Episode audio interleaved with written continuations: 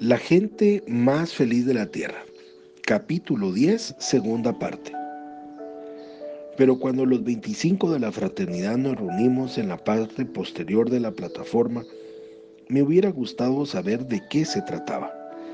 Ante aquellos miles de personas que nos estaban contemplando para ver qué haríamos, formamos un círculo con las manos entrelazadas por los hombros y nos pusimos a orar. Al cabo de un rato abrí los ojos y eché una ojeada al estadio. La situación empeoraba por momentos.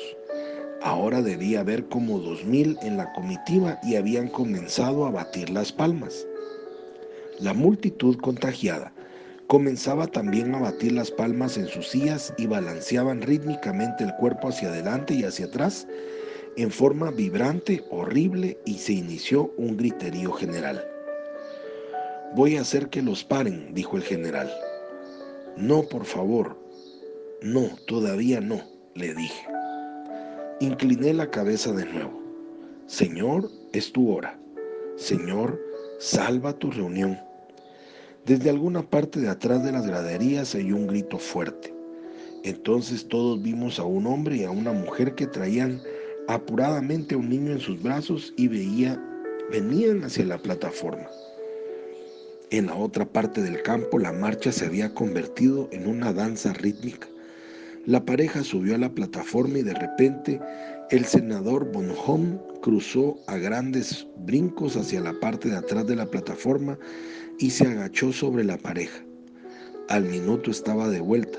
Sostenía en sus brazos a un niño delgado de ocho o nueve años que miraba asombrado con sus ojos cafés hundidos. Este chico, dijo, lo conozco, es de mi barrio. Conozco a su familia de toda la vida. Nos miraba todos detenidamente uno por uno temblando de emoción. Puede ver. Esto sucedió mientras usted hablaba, le dijo a él. Sus ojos se abrieron y ahora ve. Yo todavía no comprendía. ¿Quiere decir que era ciego?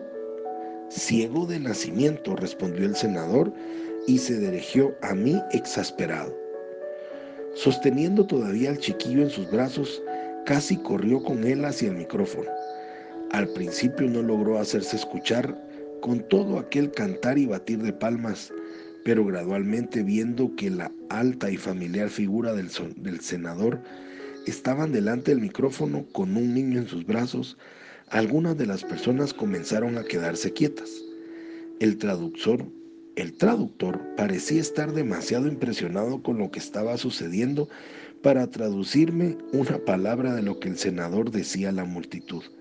Pero al poco rato comenzamos a notar un cambio en los ánimos de la multitud del estadio. A pesar de que la marcha continuaba, el ruido se estaba aquietando definitivamente. Los aplausos se escucharon más esporádicamente. Ahora todos los ojos estaban clavados en el senador. Una reacción eléctrica pareció barrer las graderías. Aquí y allá veía manos que se alzaban al cielo. Al final incluso los sacerdotes vestidos de rojo dejaron su canto y permanecieron de pie entre la multitud, confundidos. El muchachito que era el centro de todas las atenciones de gracias estaba mirando solamente al senador, luchando un poco con por salirse de sus brazos. ¿Qué fue lo que vio por primera vez? No lo sé, pero era evidente que lo que miraba ahora, pues sus pupilas pasaban de un objeto a otro, eran los brillantes adornos de los generales. A menudo gritaba, giraba los ojos hacia los focos que iluminaban la plataforma, los miraba fijamente hasta que la luz lo hacía guiñar los ojos. Sus padres habían subido por las escaleras laterales de la plataforma y ahora estaban de pie junto al senador. Él se dio la vuelta y puso al niño abajo entre los dos. Pero yo continué mirando a la multitud que estaba adorando a Dios, hombro con hombro, con sus cabezas alzadas en señal de adoración. ¿Dónde había visto esto antes? Y entonces, por supuesto, recordé. Cuando el senador se alejó del micrófono, le pedí al intérprete que tomase su lugar y que hiciera un simple llamado al altar vendrían al campo todos los que deseaban conocer al amado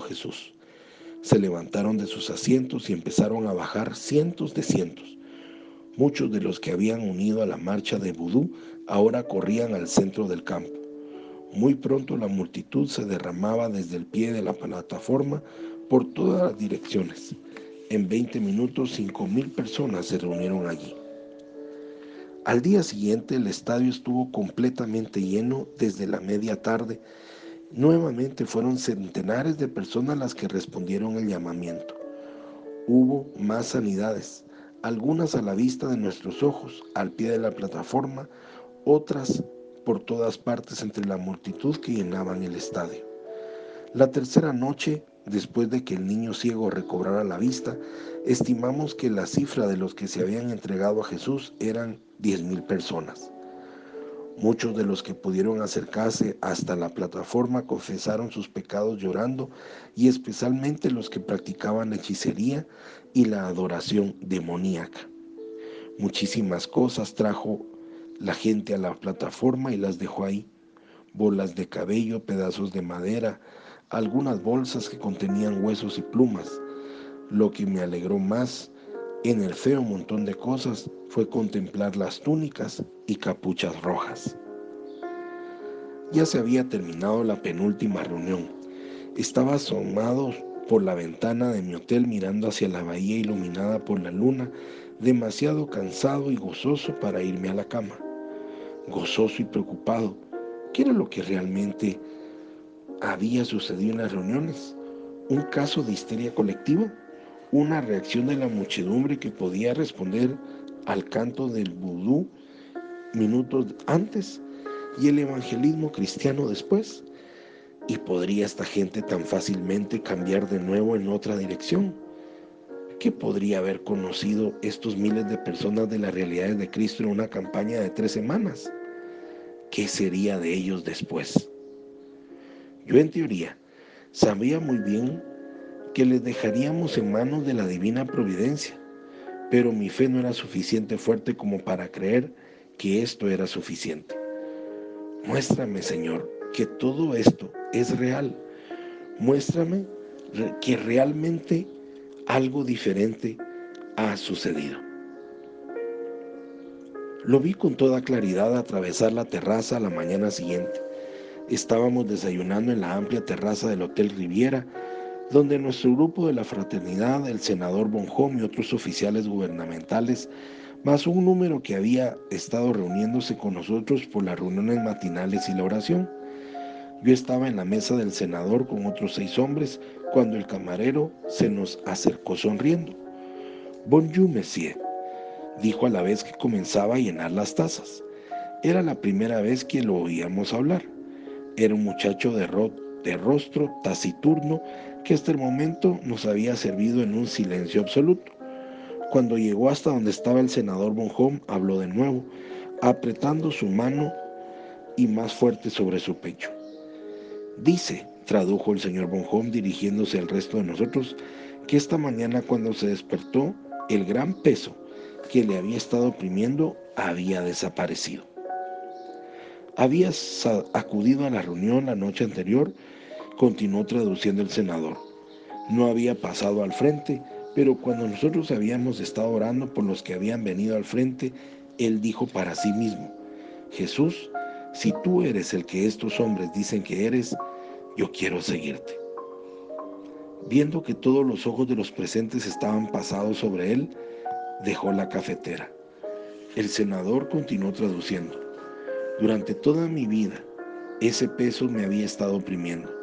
Eran pensamientos malos, terribles. Tenía miedo de mí mismo.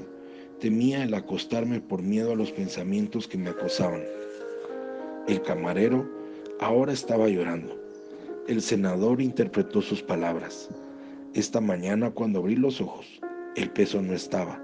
Era como si de pronto me sintiera más ligero, como si pudiera flotar hacia afuera de mi cama. No había ninguna opresión sobre mí. Otra persona estaba llorando. Me volví y vi al segundo camarero. Las lágrimas le resbalaban por las mejillas también. El senador tradujo de nuevo. Yo conozco esto ligeramente. También yo he tenido estos pensamientos. Hace cuatro noches fui a la plataforma cuando preguntaron quiénes deseaban una nueva vida. Desde entonces he estado esperando si vendrían de nuevo los pensamientos, pero no han vuelto. Ahora mi mente es la de un hombre y no la de una bestia. Esta vez me tocó a mí el turno de frotarme los ojos mientras decía, Señor Jesús, perdóname, perdóname de haber dudado que tú eres suficientemente. Más tarde, en la misma mañana, nos llegó el mensaje de que el doctor Duvalier recibiría a tres de nosotros en el Palacio Celestial, en el Palacio Presidencial. Una de las brillantes limusinas fue enviada para transportarnos al palacio. Comentario personal. Estoy seguro que a ti te ha pasado, al igual que a mí, y por lo visto, también a Demos, que a veces dudamos por las características de ciertos lugares que el poder del Señor nos acompaña o que van a suceder prodigios, milagros y sanidades. Es cierto, en muchos de nuestros eventos ha dejado de suceder eso. Pero eso no debe de ser motivo para seguir haciendo el trabajo, para seguir compartiendo nuestro testimonio en el momento en que el Señor nos indique hacerlo, para orar por las personas que necesitan oración en momentos de extrema necesidad. Él hará el resto, no tú, no yo. Tú no tienes el poder para cambiar la vida de nadie, yo tampoco, pero Él sí. Soy Pablo Zárate y te deseo un día lleno de bendiciones. Hasta mañana.